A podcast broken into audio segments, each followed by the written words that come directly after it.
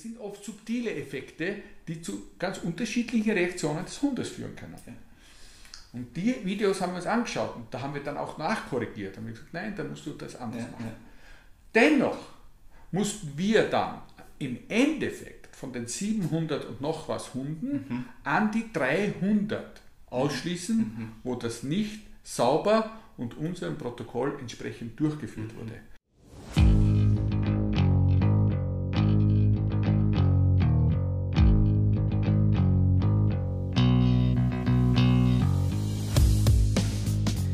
Herzlich willkommen zu einer weiteren Folge bei Kynotalk von Kynotech. Und heute endlich wieder mal ein, eine Live-Aufzeichnung in Wien. Ich habe die große Freude und die Ehre, ähm, heute beim Messerli Forschungsinstitut zu sitzen und einen großartigen Gesprächspartner zu haben, nämlich aktuell den Leiter des Messerlis und aber auch sozusagen den Leiter des Bereichs der vergleichenden Kognitionsforschung, den Herrn Dr. Ludwig Huber. Und zwar Doktor der Naturwissenschaften. Darüber hinaus ähm, wollen wir das kurz erwähnen. Das Messeli betreibt natürlich unterschiedlichste Arbeiten. Dazu gehört die Ethik der Mensch-Tier-Beziehung, komparative Medizin und für uns Hundenarren natürlich hochinteressant die vergleichende Kognitionsforschung, aber in unterschiedlichsten Feldern. Was vielleicht einigen ein Begriff ist, ist es Clever Dog Lab, über das wir heute hoffentlich auch sprechen werden. Und natürlich auch quasi in der Nachbarschaft des Wolf Science Center. Da gibt es aber noch viel mehr Bereiche, ähm, mit denen Sie arbeiten. Und vielen Dank noch einmal, dass Sie sich die Zeit nehmen, Herr Huber. Vielleicht können Sie selber noch ganz kurz was zu sich und zum Institut sagen.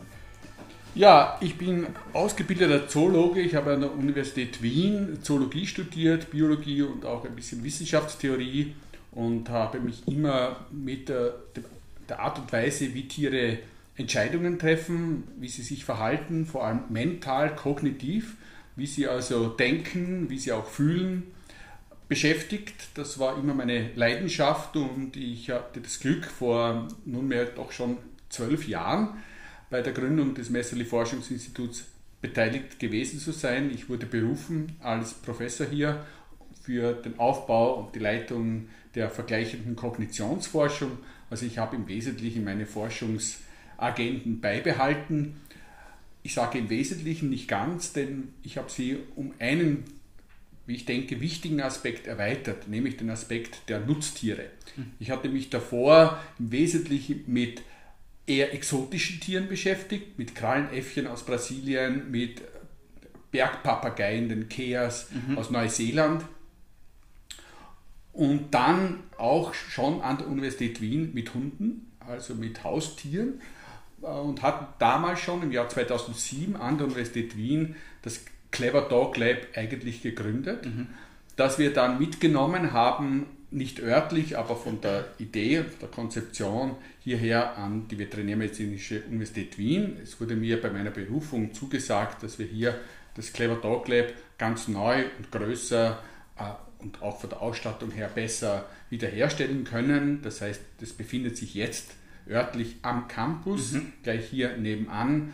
Wir haben also wirklich, wir haben schöne Räume zugeteilt bekommen und haben die über die Jahre auch mit Hilfe von guten Projekten ausgestattet mit Dingen wie einem Eye-Tracker und, mhm. äh, und äh, Konditionierungsmaschinen, ein 3D-Lab mit äh, acht Kameras und so weiter. Also die sind gut ausgestattet und in Kooperation mit der Universität Wien und auch der Medizinuni Wien haben wir auch ein Magnetresonanzzentrum, wo wir Menschen genauso wie Hunde mit der gleichen Maschinerie testen. Wann hat das angefangen mit diesen, gerade diese äh, MRT-Tests sozusagen? Ähm, ich kann mich erinnern, das, das ist Jahre her gewesen und ich habe das das erste Mal gehört, gelesen und war fasziniert, wie man dem Hund beibringen kann, überhaupt so lange ruhig zu halten. Ja.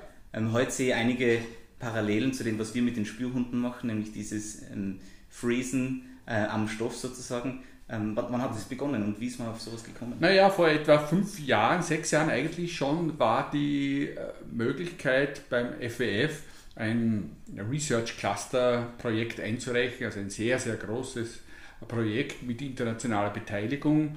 Und ich hatte ja damals schon Kooperationen mit einem guten Bekannten, der vielleicht überhaupt der Pionier der äh, Kognitionsforschung bei Hunden ist, nämlich Adam Mikloshi mhm. in Budapest. Mhm. Und äh, war auch bei ihm mehrmals und habe das bei ihm auch damals schon gesehen gehabt. Und es war die Idee, dass wir gemeinsam so ein ganz großes Projekt einreichen. Daraus ist leider nichts geworden und wir haben das dann auf einem etwas kleineren Maßstab, mhm. aber dann doch geschafft, in äh, Wien so ein Zentrum einzurichten, in dem wir äh, beim Ministerium ein sogenanntes Infrastrukturprojekt bekommen haben. Das sind Projekte, wo mehrere Universitäten, zwei mindestens, zusammenarbeiten, Infrastruktur zusammenlegen, mhm. um dann auch gewisse Synergieneffekte Super. zu äh, produzieren. Und da haben wir also damals mit der Medizinuni, also vor allem dem MR-Zentrum mhm. äh, dort und mit der Fakultät für Psychologie der Universität Wien, mit einem Professor, der spezialisiert ist für MR-Studien bei Menschen, mhm. äh, haben wir uns dann zusammengetan und haben das beim Ministerium eingereicht und glücklicherweise bekommen. Das heißt, wir haben in Wahrheit sogar zwei MR-Geräte bekommen, wow. davon eines in dem, im klinischen Bereich an der Medizinuni und das andere rein auf grundwissenschaftlicher Ebene für die Kognitionstests, die wir machen mhm. mit den Menschen und den Hunden. Ich habe das große Glück gehabt, in einer meiner Trainerausbildungen Herrn Miklosi kennenzulernen, äh, bei DHL damals noch. Ja. Und ähm, wahrscheinlich ist auch der Name einigen unserer Hörer geläufig. Das, was ich ganz interessant finde, ist, der Herr Miklos und ich glaube auch das Clever Dog Lab arbeitet ja sehr viel mit Familienhunden ja. ähm, zusammen, also im, im, wörtlichen Sinne. Und dazu gibt es ja dann, glaube in den, in den letzten Jahren gerade auch von der, ich weiß jetzt nicht, ob es die Tex, Texas Tech University ist, aber auf jeden Fall die Pennsylvania West University, ähm, ähnliche Studien, aber die dann bewusst auf Diensthunde zurückgegriffen haben, wo sich ja wirklich dann ähm, die Ergebnisse insofern unterscheiden, weil man äh, unterschiedlich, also das Gleiche, glaube ich, oder Ähnliches geforscht hat, aber sozusagen den, den Bedarf und den Zweck in ganz andere Richtungen gegangen sind. Von der Selbstständigkeit her der Hunde und Unerschrockenheiten äh, etc. Jetzt, was wahrscheinlich nicht jedem geläufig ist und unter Umständen oder höchstwahrscheinlich auch mir selbst ähm, gar nicht ganz klar ist, was bedeutet denn vergleichende Kognitionsforschung? Also vergleichende Kognitionsforschung bedeutet natürlich in erster Linie der Vergleich zwischen verschiedenen Tierspezies, Tierarten, sodass wir auch gerade die evolutionären Ursprünge von bestimmten Fähigkeiten äh, herausfinden. Und das kann man nur im Vergleich. Natürlich hat jede Spezies artspezifische Eigenheiten und ist auf ganz bestimmte Umweltbedingungen, wenn man so will, angepasst, aber dennoch gibt es auch Gemeinsamkeiten. Die Gemeinsamkeiten können entweder so entstanden sein, dass sie sozusagen aus einer gemeinsamen Urform herauskommen, aus einer Stammform, oder dass sie konvergent entwickelt werden, wie wir sagen. Das heißt, ähnliche Umweltbedingungen führen zu ähnlichen Fähigkeiten. Mhm. Und es ist jetzt gerade so, wenn wir Tiere, und es ist irgendwie zwangsläufig, dass man das tut, dass wir auch immer wieder Tiere mit den Menschen vergleichen, mhm. gerade wenn es um mentale Fähigkeiten und mhm. Denken mhm. geht. Nicht? Dann wissen wir ja sehr wohl, wie wir Menschen denken und welche Fähigkeiten wir haben. Und es ist immer spannend zu sehen, äh, wie sind Tiere da im Vergleich. Auch wenn das jetzt nicht im Vordergrund steht, ist es doch äh, so, dass wir natürlich am besten von uns selbst aus äh, verstehen, wie bestimmte ja, Probleme gelöst werden können. Die Frage ist immer, wie machen das die Tiere? Mhm. Und da ist es eben so, dass man äh, lange Zeit denke jetzt an die letzten 60, 70 Jahre, mhm. war das Vergleichstier zu Menschen war der Affe. Mhm. Also verschiedene Affen, natürlich im Wesentlichen Schimpansen in der mhm. Primatologie, unsere nächsten Verwandten. Aber das ist zu kurz gegriffen, weil natürlich wir mit den Schimpansen auch sehr viel Gemeinsames haben, nämlich evolutionär mhm. stammen wir wie die Schimpansen, die Gorillas und so weiter aus einer gemeinsamen Ahnform vor in etwa 8, 9, 10 Millionen Jahren. Mhm. Daher ist es wichtig, vor allem für diese konvergenten Entwicklungen, auch Tiere zu vergleichen, die mit uns nicht näher verwandt sind. Und das sind zum Beispiel die Kaniden, das mhm. sind die Hundeartigen. Und da ist es eben so, dass wir dann zusätzlich zu, dieser, zu diesem Vergleich mit Hundeartigen auch noch den Vorteil haben, dass wir bei Hunden auch noch den Domestikationseffekt haben. Weil es auch eine Theorie ist, dass auch wir Menschen haben uns quasi selbst domestiziert und mhm. haben auch durch die Urbanisierung und so weiter sind Dinge entstanden oder Probleme entstanden, auch im Sozialen, die äh, ja, nicht unbedingt sozusagen jetzt vergleichbar sind mit unseren Ahnen, mit den, mit den Primaten. Und beim Hund ist es ja auch so, dass der im Laufe der Domestikation, auch wenn die lange her ist, über 20.000 Jahre, ist das in großen evolutionären Zeiträumen gedacht extrem mhm. kurz. Mhm. Daher ist der Hund aus mehrerer Hinsicht her ein wahnsinnig spannendes Tier. In der Kognitionsforschung war das nicht immer so. Wie gesagt, waren es zuerst die Primaten, mhm. später kamen dann sehr intelligente Tiere äh, hinzu, in verschiedensten äh, taxischen, taxonomischen Gruppen, wie zum Beispiel bei den Vögeln die Raben und die, die Papageien mhm. oder äh, bei den Säugetieren, zum Beispiel die Meeressäuge, mhm. Delfine oder dann, äh, weiß ich, äh, ja, vielleicht auch andere Säugetiere wie, wie Elefanten mhm. und so weiter. Nicht? Also das waren dann spezifisch ausgewählte Tiere, von denen man angenommen haben, dass sie sehr intelligent sind, große Hirn mhm. Haben mhm. und so weiter. Mhm. Der Hund kam viel, viel später und Arthur Miklosche war da sicher ja. einer der Pioniere, mhm. zusammen mit, äh, mit dem Brian Hare, mhm. der also schon in den 90er Jahren begonnen hat, äh, Haushunde sich äh, anzusehen.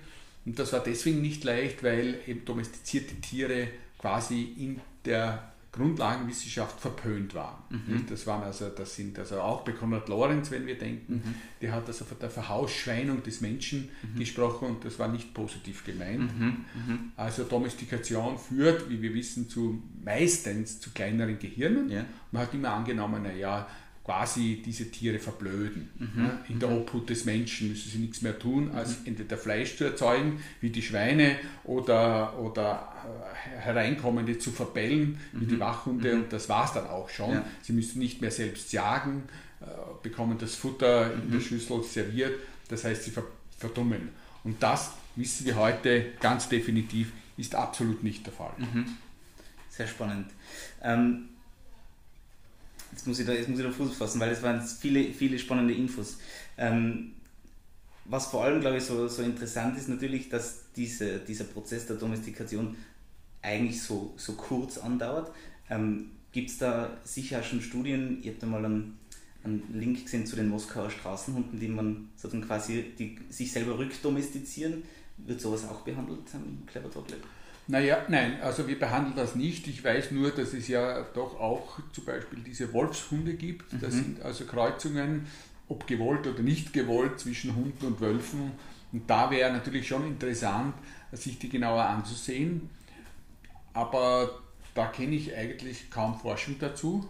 Ich kenne eher den, die praktische Relevanz, dass man jetzt äh, auch in der Jägerschaft und so weiter äh, überlegt, sind Wolfshunde Hunde oder Wölfe, darf man die abschießen, soll man sie und so weiter. Also diese äh, Debatten, aber, aber in der Grundlagenforschung kenne ich dazu wenig. Okay. Da äh, ist es außerdem so, dass wir selbst über die Domestikation des Hundes noch relativ wenig wissen, mhm. dass es zwar Theorien gibt, die auch sehr massiv verteidigt werden, mhm. aber die langsam bröckeln. Mhm. Also diese menschenähnlichen Fähigkeiten von Hunden besonders in der Art und Weise, wie sie Menschen verstehen, wie sie mhm. Menschen wahrnehmen und sie verstehen, menschliche Gesten und so weiter, dass das nicht unbedingt ein Domestikationseffekt ist, oder zumindest nicht alleine, mhm. so wie lange behauptet, sondern dass da sehr viel auch individuelle Erfahrung dazukommt, der Hunde, die ja doch einige Jahre mit uns und bei uns Menschen leben mhm. und in der Zeit auch sehr viel lernen. Mhm. Also wir haben, wenn man so will,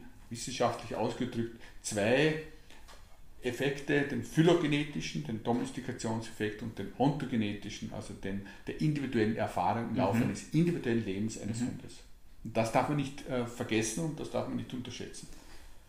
Da komme ich, da komme ich dann später noch einmal dazu, ähm, eben gerade in was, was unter Umständen Studien erschwert bei den einzelnen Hunden, aber dazu später mehr.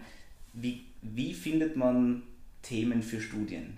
Das heißt, wer, wer hat die Ideen dazu und, und wer kommt drauf und wer entscheidet oder wie kommt es dann schlussendlich, dass dazu ein, äh, eine Studie entsteht, die, die man lesen kann? Also natürlich sind wir WissenschaftlerInnen immer nicht nur angehalten, sondern das ist unsere Profession, weiterzudenken. Und mit jeder Studie wird eine Frage gelöst und drei neue Fragen mhm. entstehen. Also die entstehen quasi zwangsläufig. Mit der Forschung kommen auch die Fragen.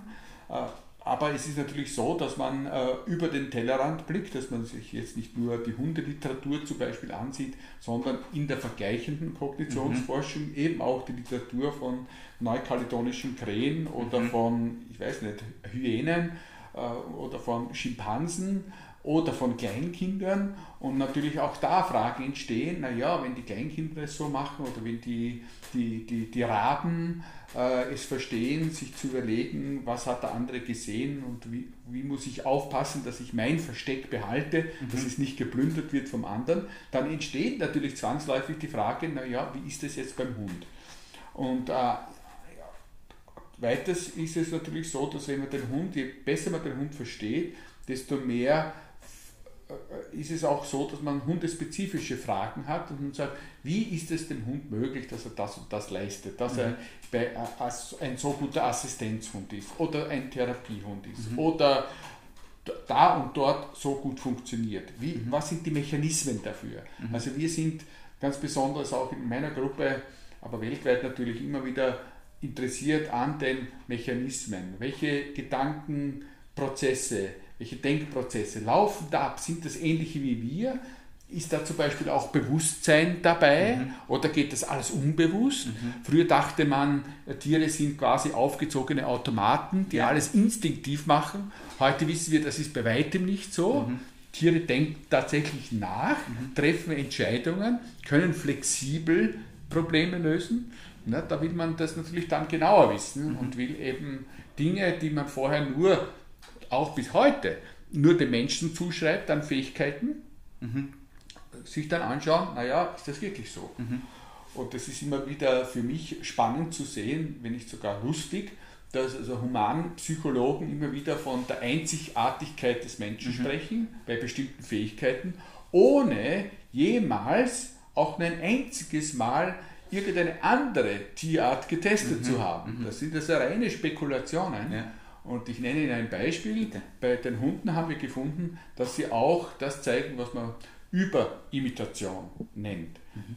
Menschen, Kinder, aber ein bisschen zu Erwachsenen, wenn ihnen was vorgezeigt wird, dann sind sie bereit, auch Dinge nachzuahmen, die gar keinen Sinn machen. Mhm. Und die zwar offensichtlich auch für das Kind erkennbar keinen Sinn machen. Und dennoch wird es nachgemacht. Und da hat man gesagt, das ist eine Einzigartigkeit der menschlichen Kultur. Für die menschliche Kultur ist es wichtig, dass wir sozusagen von den früheren Generationen lernen, dass wir mhm. das annehmen, mhm. dass wir in einer Art natürlichen Pädagogik nennt man das, mhm. auch verstehen, aha, wenn uns etwas gezeigt wird, dann sollen wir lernen, dann ist es gut, das zu lernen, dann sollen wir auch konform gehen mit der Gruppe, in der wir leben und so weiter und so mhm. weiter. Und heute wissen wir, dass es A, diese Konformität auch bei Tieren gibt, zum Beispiel bei Primaten, und B, haben wir gefunden, dass diese Art der Überimitation, also auch nicht funktionale, sinnlose Aktionen nachgemacht mhm. werden, weil es eben einen anderen Sinn hat. Mhm. Nämlich nicht etwas jetzt unbedingt über die Kausalität dieser Aktionen zu erfahren, sondern sich auf den anderen einzulassen. Mhm mit dem anderen synchron zu gehen. Mhm. Das ist ja eine Art soziales Spiel.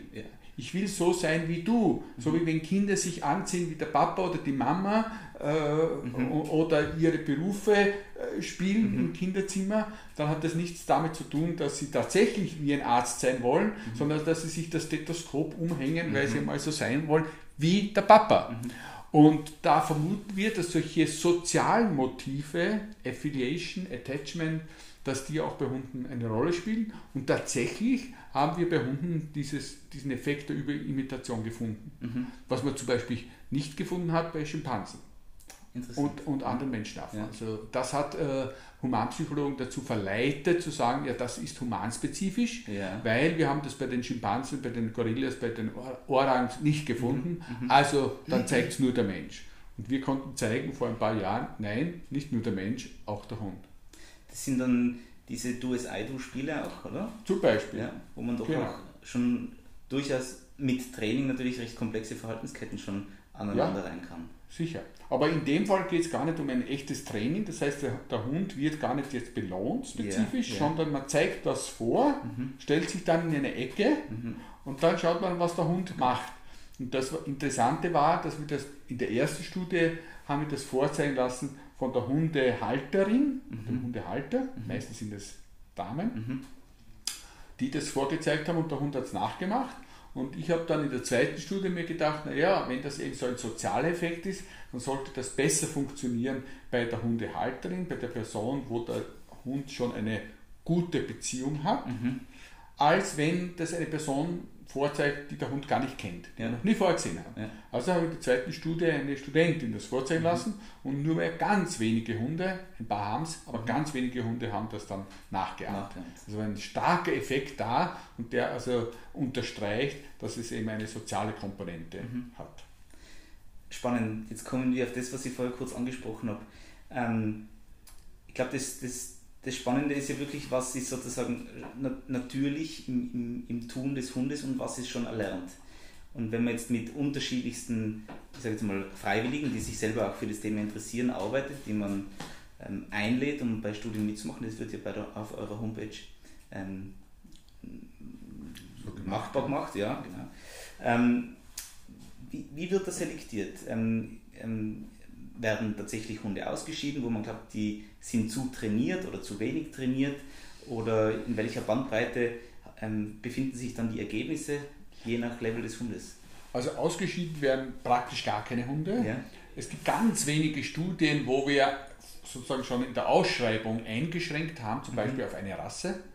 Äh, also wir hatten einmal eine Studie zum kognitiven Altern, mhm. also quasi wie verhält sich sozusagen die die, die, die, kognitive Fähigkeit des Hundes, wenn er älter wird, ja. also bis hin zu geriatrischen Hunden. Mhm. Und wir haben also da äh, viele Hunde getestet, viele, viele Hunde getestet in unterschiedlichen Altersstufen.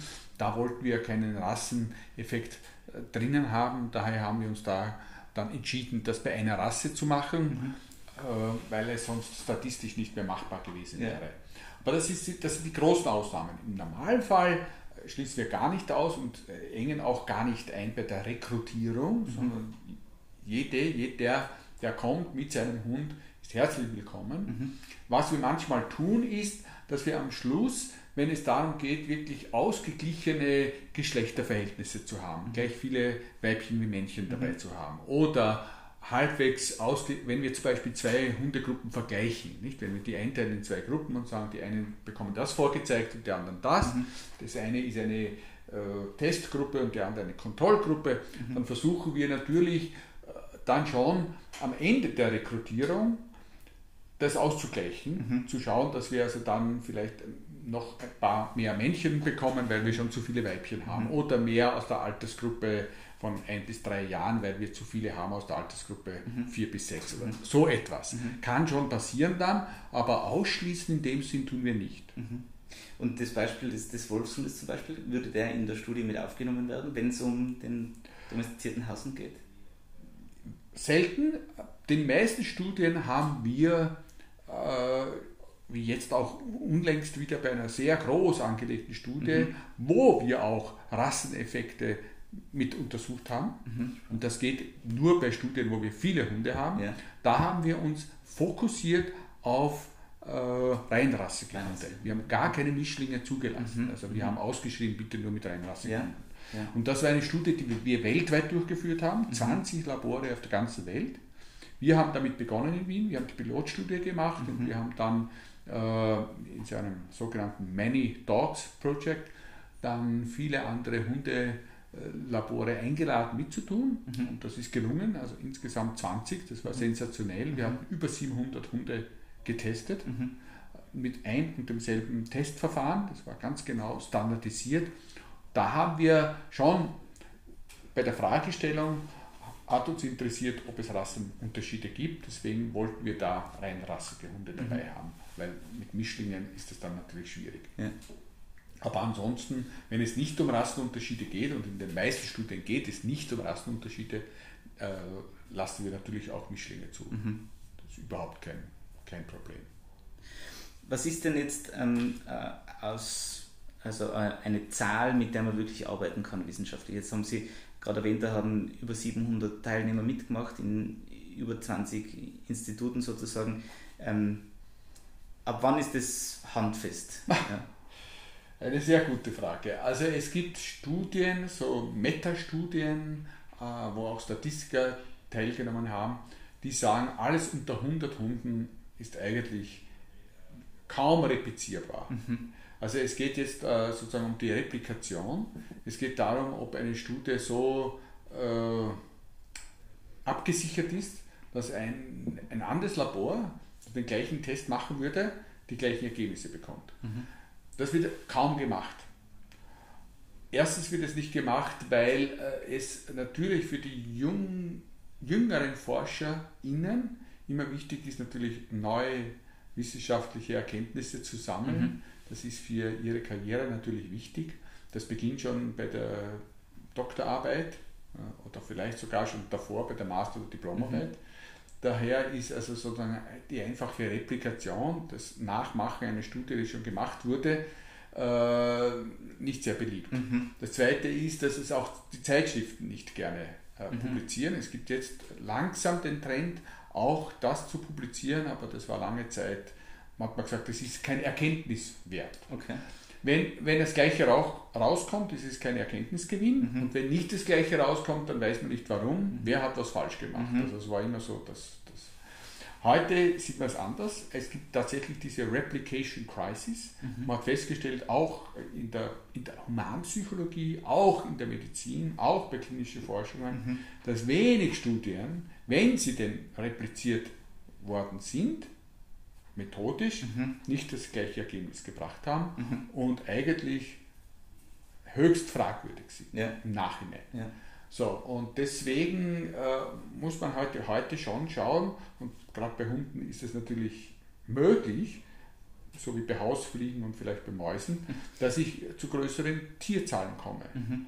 Was ich nicht machen kann, wenn ich jetzt mit Schimpansen, Orangutans, Elefanten mhm. oder Klar, ja. neukaledonischen Krähen oder auch ja. Wölfen arbeite. Ja. Das ist also problematisch. Aber diese eine Studie sagt, nach so einer Metastudie, wo sie sehr viele Studien analysiert haben, auch falsch positive Effekte. Das mhm. Man findet einen Effekt, der aber dann gar nicht hält, mhm. dass also das äh, kritisch zu betrachten ist mit weniger als 100 Hunden. Was allerdings ein Ideal ist. Also man muss sagen, das ist heute in den meisten Laboren nicht machbar. Mhm. Äh, aber wir haben jetzt in letzter Zeit doch schon äh, zwei, drei Studien, wo wir so, sogar schon darüber gekommen mhm. sind oder zumindest knapp äh, mhm. in die Richtung, in Richtung zum Beispiel 90 Hunde, eine Diplomarbeit, 91 Hunde. Mhm. Also es ist möglich. Wie gesagt, bei Hunden ist es möglich, es ist ein Zeitfaktor, aber man bekommt die Tiere. Ja.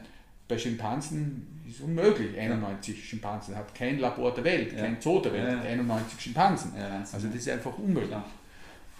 Und deswegen ist das, ist das, wird das heute schon sehr, sehr kritisch alles gesehen. Und wir haben ein einziges, nein, ich habe einmal eine Studie repliziert mit Tauben. Ich hatte mhm. früher mit Tauben gearbeitet. Und wir haben vor sechs Jahren eine Studie repliziert mit Hunden. Das war eben etwas, wo ich mir gedacht habe, also wenn das stimmt, das wäre sensationell. Mhm. Das war eine Studie zur sogenannten Theory of Mind, Perspektivenübernahme. Kann sich mhm. der Hund quasi in den Menschen hineinversetzen. Mhm. Was weiß der Mensch? Wie denkt er? Wie würde er entscheiden, wenn er mir was zeigt? Zeigt, zeigt er mir das Richtige oder mhm. will er mich täuschen? Was ist die Intention dahinter? Also das ist etwas, was sozusagen heute an der quasi an der Spitze der Kognitionsforschung steht. Ja. Und äh, da gab es berühmte Experimente, berühmte Tests mit Schimpansen, mhm. wo die Schimpansen diese Fähigkeit nicht gezeigt haben. Ja. Das dazu geführt hat, dass man gesagt hat, das ist wieder mal eine rein menschliche Fähigkeit. Mhm. Dann kommt diese neuseeländische Studie mit Hunden, Und die zeigen das. Die haben dieses Schimpansen-Experiment nachgemacht und die Hunde haben souverän das gelöst. Irre. Und dann kommt eine Studentin zu mir aus Frankreich, die wollte bei mir die Masterarbeit machen und sagt, sie will auch so etwas machen, mhm. aber sie will äh, einen Schritt weitergehen. Und ich habe gesagt, mir ist das zu unsicher. Also ich glaube, wir müssten einmal diese neuseeländische Studie replizieren, um mhm. zu wissen, ist das wirklich ein Effekt, mhm. ein realer Effekt oder ja. Und sie hat sich dann darauf eingelassen und wir haben sogar von den Studienautoren aus Neuseeland deren ganz genaues Protokoll, mhm. also experimentelle Design mhm. bekommen. Wir haben das also wirklich eins zu eins nachgemacht. Okay. Nicht alle Konditionen, sondern als Beispiel zwei Konditionen, die haben wir nachgemacht mhm. und wir haben absolut das gleiche Ergebnis Okay, das war ganz, ganz großartig. Mhm. mhm. Das ist aber, wie gesagt, ganz, ganz selten mhm. in der Literatur. Und dann sind wir erst einen Schritt weiter gegangen und haben dann mit neuen Fragestellungen mhm. weitergemacht. Mhm. Total spannend. Ähm, um, um auch auf die, auf die Anzahl kommen zu können, ich glaube, oder bin da ja nicht sehr bewandert, hat der äh, Miklosch ja auch ähm, begonnen, sozusagen die Tests zu den Leuten nach Hause zu schicken. Das heißt, die haben dann selber mit einem Formular die Sachen ausfüllen können. Wir haben unlängst beim Cameron Ford Workshop auch ähm, von diesen Tests vom, glaube ich, Herrn Herr mhm. gesprochen, die man dann auch im Internet einfach ausfüllt. Genau. Wie aussagekräftig ist es dann schlussendlich und wie schwer ist es, sowas auszuwerten, weil ja doch wir Hundehalter, abseits davon, dass der eigene Hund immer der Beste ist, ähm, das tatsächlich objektiv ähm, beurteilen können. Genau, also ich sehe das schon relativ kritisch ja. und ich sage auch warum. Diese Studie, von der ich vorher erzählt habe, mit den 700 Hunden, wo 20 Labore mitgemacht haben, nicht private Hundehalter, mhm. sondern wirklich wissenschaftliche Institute an Universitäten, wo wir ein ganz, ganz, ganz, ganz, ganz genaues Protokoll hatten, wie das durchzuführen ist. Mhm. Wie man dem Hund, es ging um die Zeigegäste, wo ja. man an einem von zwei äh, Behältern zeigt, mhm. wo Futter versteckt ist und der Hund muss dieser Zeigegäste, oder sollte dieser Zeigegäste folgen, dann mhm. findet er das Futter. Also an sich etwas Einfaches, braucht man kein großes technisches Equipment, deswegen haben wir das ausgesucht als die erste Many Dogs Project mhm. Studie. Selbst da, und dann haben wir gesagt, aber wir würden gerne, dass alle Videos machen, zumindest von der Pilotstudie, um zu sehen, ob die jeweilige Person, die das dann durchführt, das kann auch eine Studentin sein mhm. ein Student, das auch wirklich genauso macht, wie wir uns das vorstellen. Und es sind oft subtile Effekte, die zu ganz unterschiedlichen Reaktionen des Hundes führen können. Und die Videos haben wir uns angeschaut und da haben wir dann auch nachkorrigiert. Haben wir gesagt, nein, da musst du das anders ja, machen. Ja. Dennoch mussten wir dann im Endeffekt von den 700 und noch was Hunden mhm. an die 300 ausschließen, mhm. wo das nicht sauber und unserem Protokoll entsprechend durchgeführt mhm. wurde. Und das waren Studentinnen oder Postdocs, ja. Wissenschaftlerinnen, die das gemacht haben. Ja. Daher bin ich schon etwas skeptisch, mhm. wenn das nur jetzt Privatpersonen tun. Ja. Noch dazu zu Hause, also nicht in einem Labor und so weiter. Mhm. Ich wäre weniger skeptisch, wenn man zumindest eine Videokamera mitlaufen lassen könnte, mhm. die, die das äh, sozusagen auch dokumentiert. Ja. Denn es gibt ja, und das ist der zweite Grund meines Skepsis, Sie kennen das vielleicht, der Clever Hans-Effekt. Mhm. Der Clever Hans-Effekt, der sozusagen gezeigt hat, dass bei einem Pferd in dem Fall subtile Bewegungen des Menschen mit den Augenbrauen dazu führt, dass das Pferd die Lösung mhm. des Problems ja. äh, äh, schafft obwohl es in Wahrheit nicht natürlich rechnen und zählen kann. Ja, ja.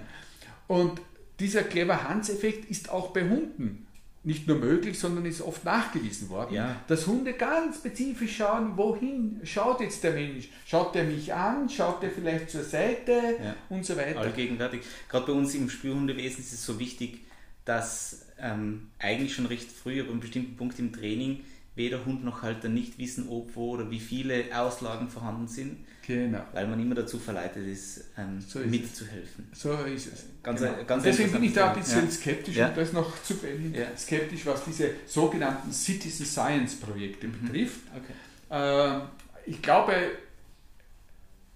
dass es nicht prinzipiell unmöglich ist, aber ich glaube, man muss ja aufpassen. Mhm. Man muss ja aufpassen. Also ich könnte mir zum Beispiel vorstellen, dass man ein Subsample der gesamten mhm. äh, Kohorte von Hunden im Labor testet oder vielleicht auch nachtestet mhm. und schaut, ob das sozusagen mit den, mit den anderen Hunden auch ja, übereinstimmt. Ja. Weil wenn das komplett abweichen würde, dann würde ich vorsichtig sein, ja, also was das betrifft. Ja. Das ist ein spannendes Thema und nämlich gerade für uns als Trainer, oder ich stelle mir immer wieder die Frage, wenn ich von solchen Sachen höre, lese, wie Hunde unterschiedlich abgeschnitten haben, wie gut waren die Trainer, gerade bei den Geschichten eben, äh, wo die Hunde lernen, ruhig im MRT zu liegen etc. Ähm, auf was kommt man drauf? Wie, ähm, ich habe gesehen, dass eine ehemalige ähm, Lehrgangskollegin von mir mittlerweile im, im Institut, glaube ich, Trainerin ist. Ähm, wie wird ausgewählt, wer die Hunde trainiert? Und ähm, wie wird sich beworben? Oder? Ja, wir hatten ganz am Anfang, als wir mit diesen MR-Sachen begonnen haben, war das eine Doktoratsstudentin, mhm. Die ein paar Hunde, waren nicht sehr viele, aber ein paar Hunde trainiert hat für den Scanner und dann auch die Scanner-Tests durchgeführt hat.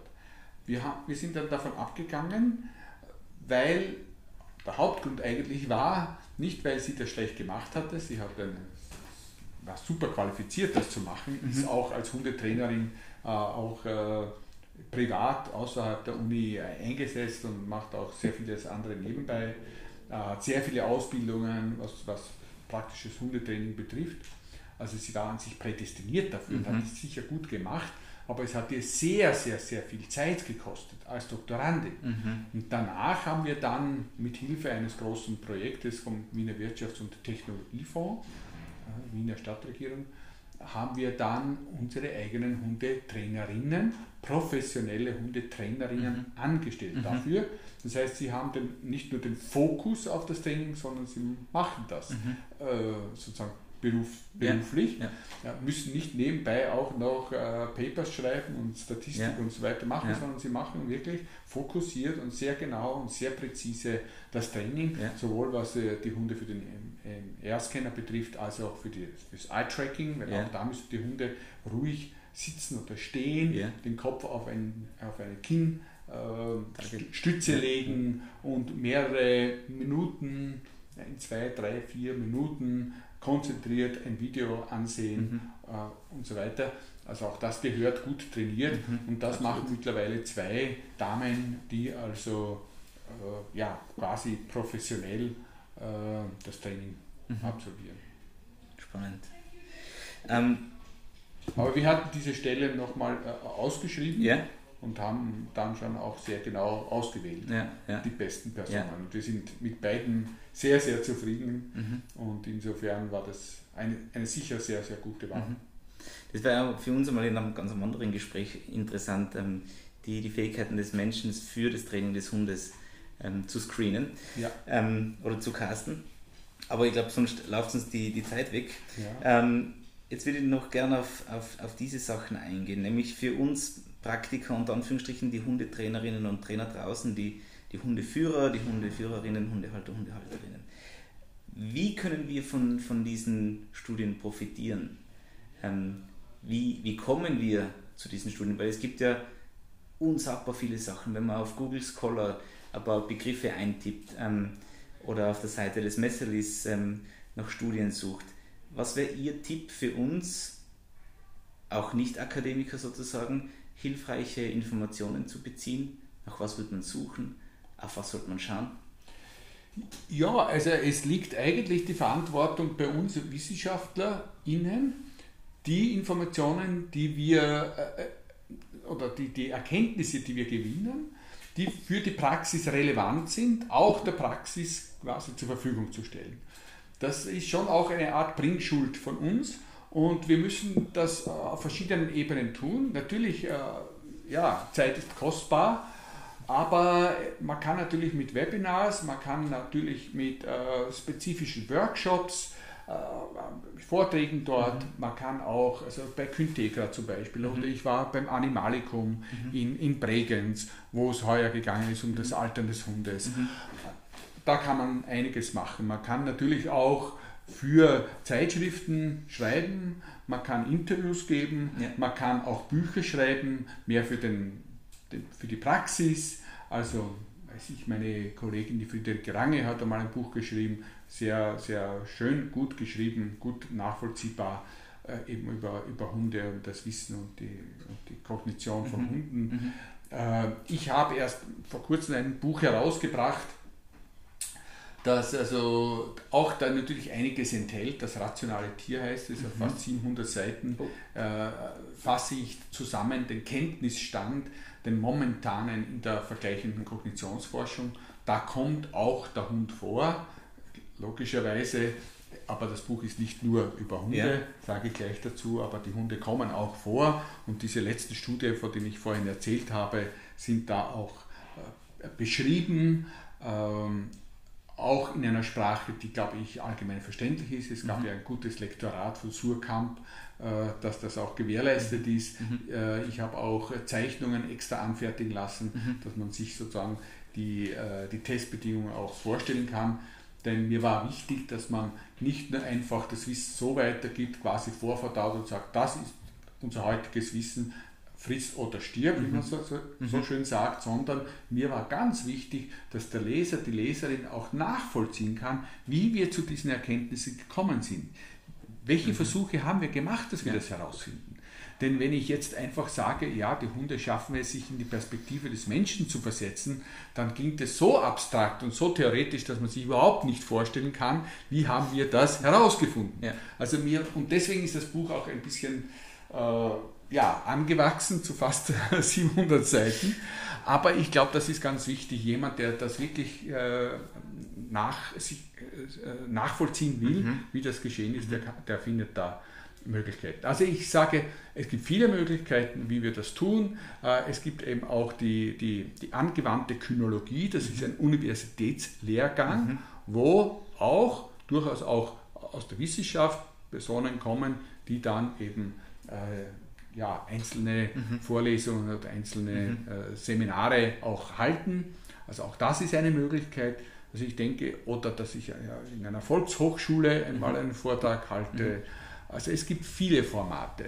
Ich glaube, es gibt nicht ein, eine Patentlösung, aber es gibt viele. Formate, die man als Praktiker sozusagen äh, ja, äh, verwenden kann. Ja. Aber wo wir als Wissenschaftlerinnen die Verantwortung haben, das auch zu tun mhm. und, und, und dafür auch die Zeit zu nehmen. Das ist natürlich ja. auch immer eine Zeitfrage, ja. aber das, äh, wir sind heute auch angehalten, auch sozusagen von der öffentlichen Hand werden wir finanziert, mhm. also ist es quasi auch gut und richtig, mhm. dass wir da auch etwas zurückgeben. Super, mir, mir kommen schon wieder extrem viele Ideen für Zukunftsprojekte, um das sozusagen ähm, eh anwendbar für uns umsetzbar oder in die, in die Umsetzung zu bringen. Ähm, aber noch dazu, ähm, um nicht noch viel mehr der Zeit zu klauen.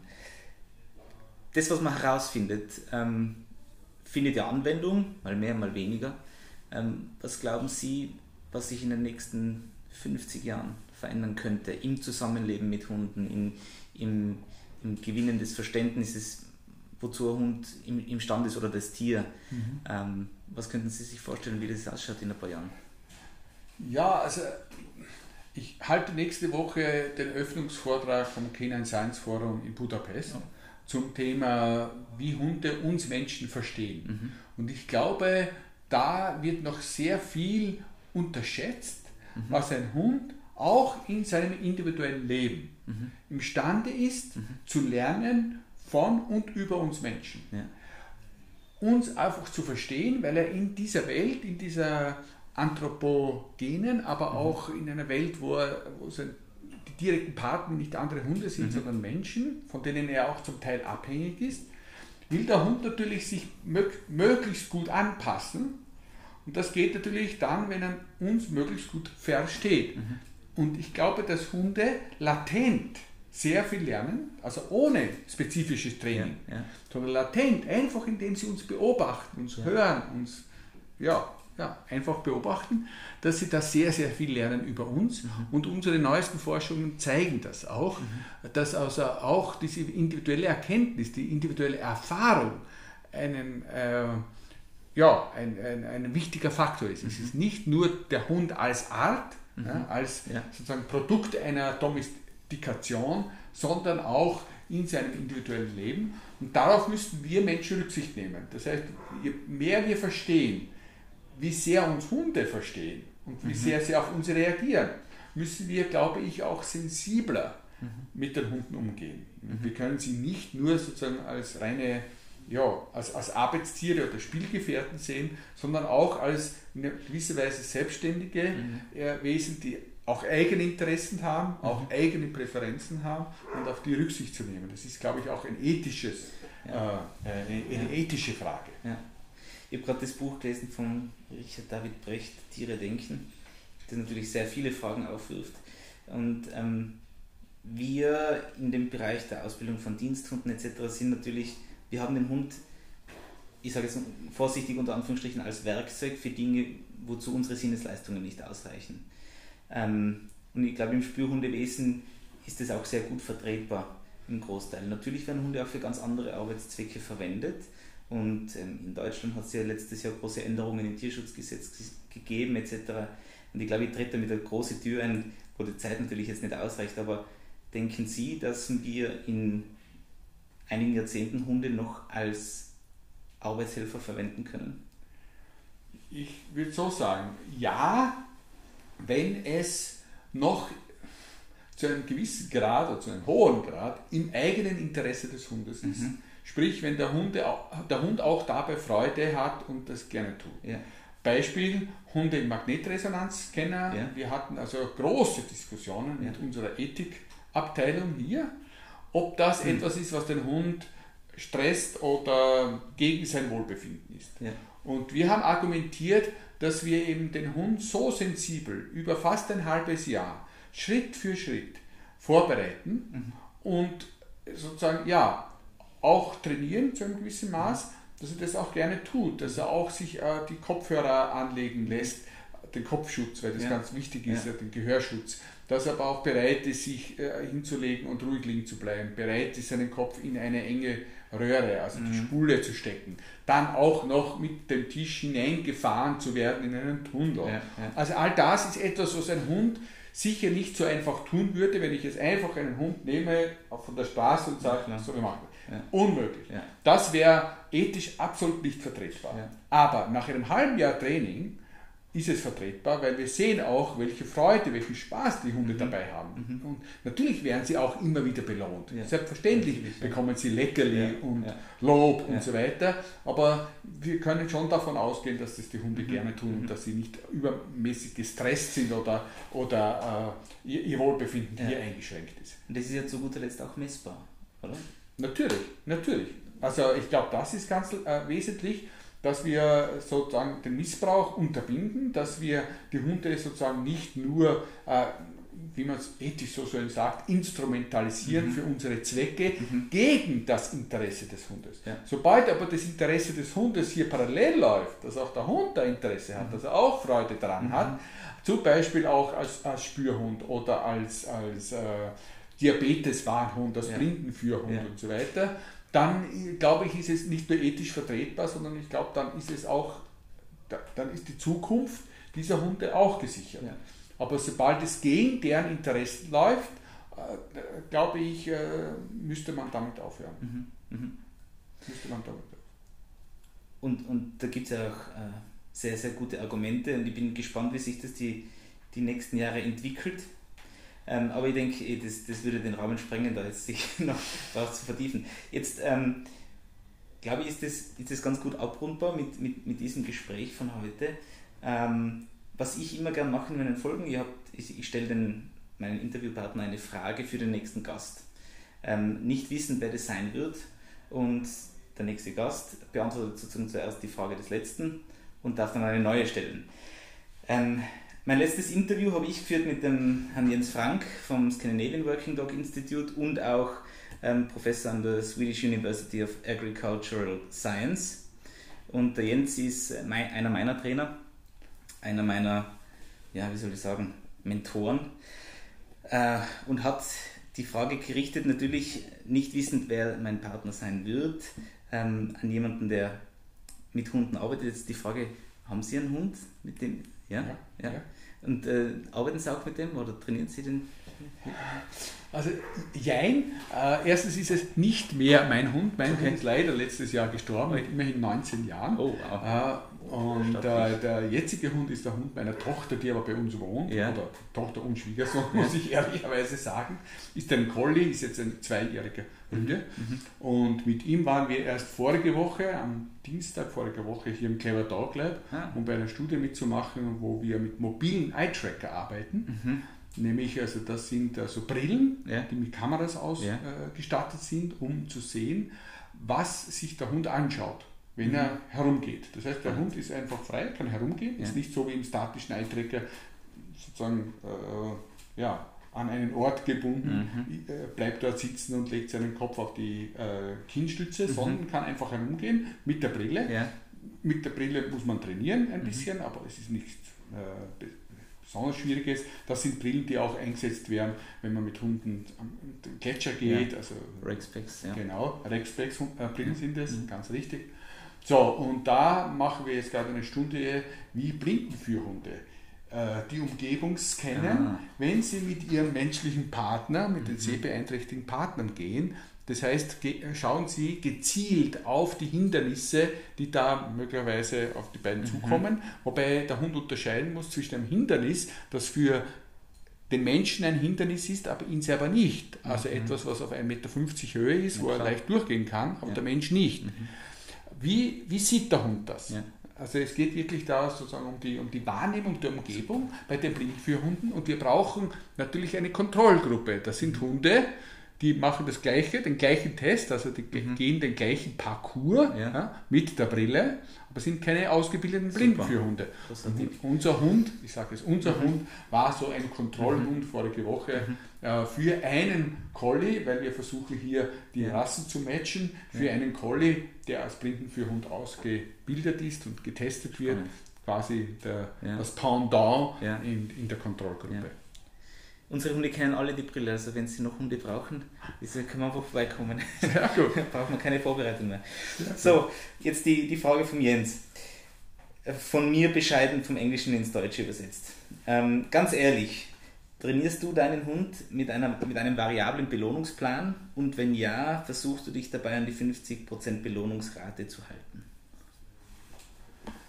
Also, wir haben unseren Hund nicht für irgendwelche Aufgaben trainiert, die er unterscheiden muss. Also so wie, wie jetzt mit der Brille tragen, da geht es darum, dass der Hund gewohnt wird, die Brille zu tragen und äh, natürlich dann auch mit Leckerlis belohnt mhm. wird, wenn er die Brille trägt. Mhm. Das ist aber natürlich kein Belohnungsregime. Äh, ich weiß aus meiner früheren Tätigkeit als Kondition, Konditionierungsforscher, okay. kenne ich natürlich die unterschiedlichen äh, Konditionierungspläne von ja. Fixed Ratio und Variable. Ratio ja. und äh, da ist es natürlich so, es gibt da zwei Sachen und das sage ich jetzt als, als Wissenschaftler. Mhm. Äh, variable Konditionierungsplan ist gut, weil natürlich für die Generalisierung, Verallgemeinerung auf neue Aufgaben es natürlich gut ist, wenn man diese Flexibilität der Belohnung schon im Training mhm. hatte. Mhm. Die Tiere sind wesentlich besser dann in der Generalisierung. Mhm. Sie lernen aber nicht ganz so schnell. Mhm. Also Partial Reinforcement mhm. ist gut für später, aber noch nicht fürs Training. Das mhm. heißt, es kommt auf das Training an, ob ich etwas trainiere, das dann so bleibt, ja. dann und es mir auf die Geschwindigkeit ankommt, ja. wie schnell das Tier lernt, dann würde ich eher mit 100% äh, mhm. gehen als mit Partial Reinforcement. Mhm. Das braucht länger.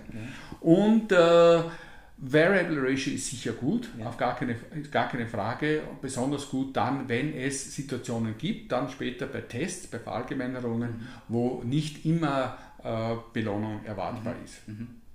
Super. Ähm, ich sehe schon, wir, wir könnten uns noch stundenlang unterhalten. Ähm, jetzt wäre aber Ihre Frage dran. Nicht wissen, wer der oder die nächste sein wird. Ich habe schon ein paar im Kopf, ähm, aber da möchte ich gar nicht so viel verraten. Aber sind das Leute, die mit Hunden arbeiten? Oder haben die mit Hunden etwas, eine Beziehung oder in welche Richtung ja, geht es? Ja, ja, also es sind überwiegend Ausbilder, ähm, also Verhaltensveterinäre. Ja. Ähm, jemand wie Sie war heute sozusagen unsere Premiere mhm. als, als, als Leiter eines Instituts und als Wissenschaftler.